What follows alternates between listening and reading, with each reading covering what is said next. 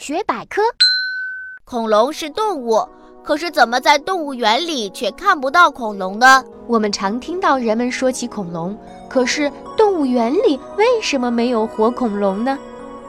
恐龙在某一个时期突然消失了，这件事至今也没有人能解释清楚。地球过去的生物在化石之中都能找到。中生代的地层中曾发现许多恐龙的化石，但是在紧接着的新生代地层中却完全看不到恐龙的化石，由此推出恐龙在中生代时就灭绝了。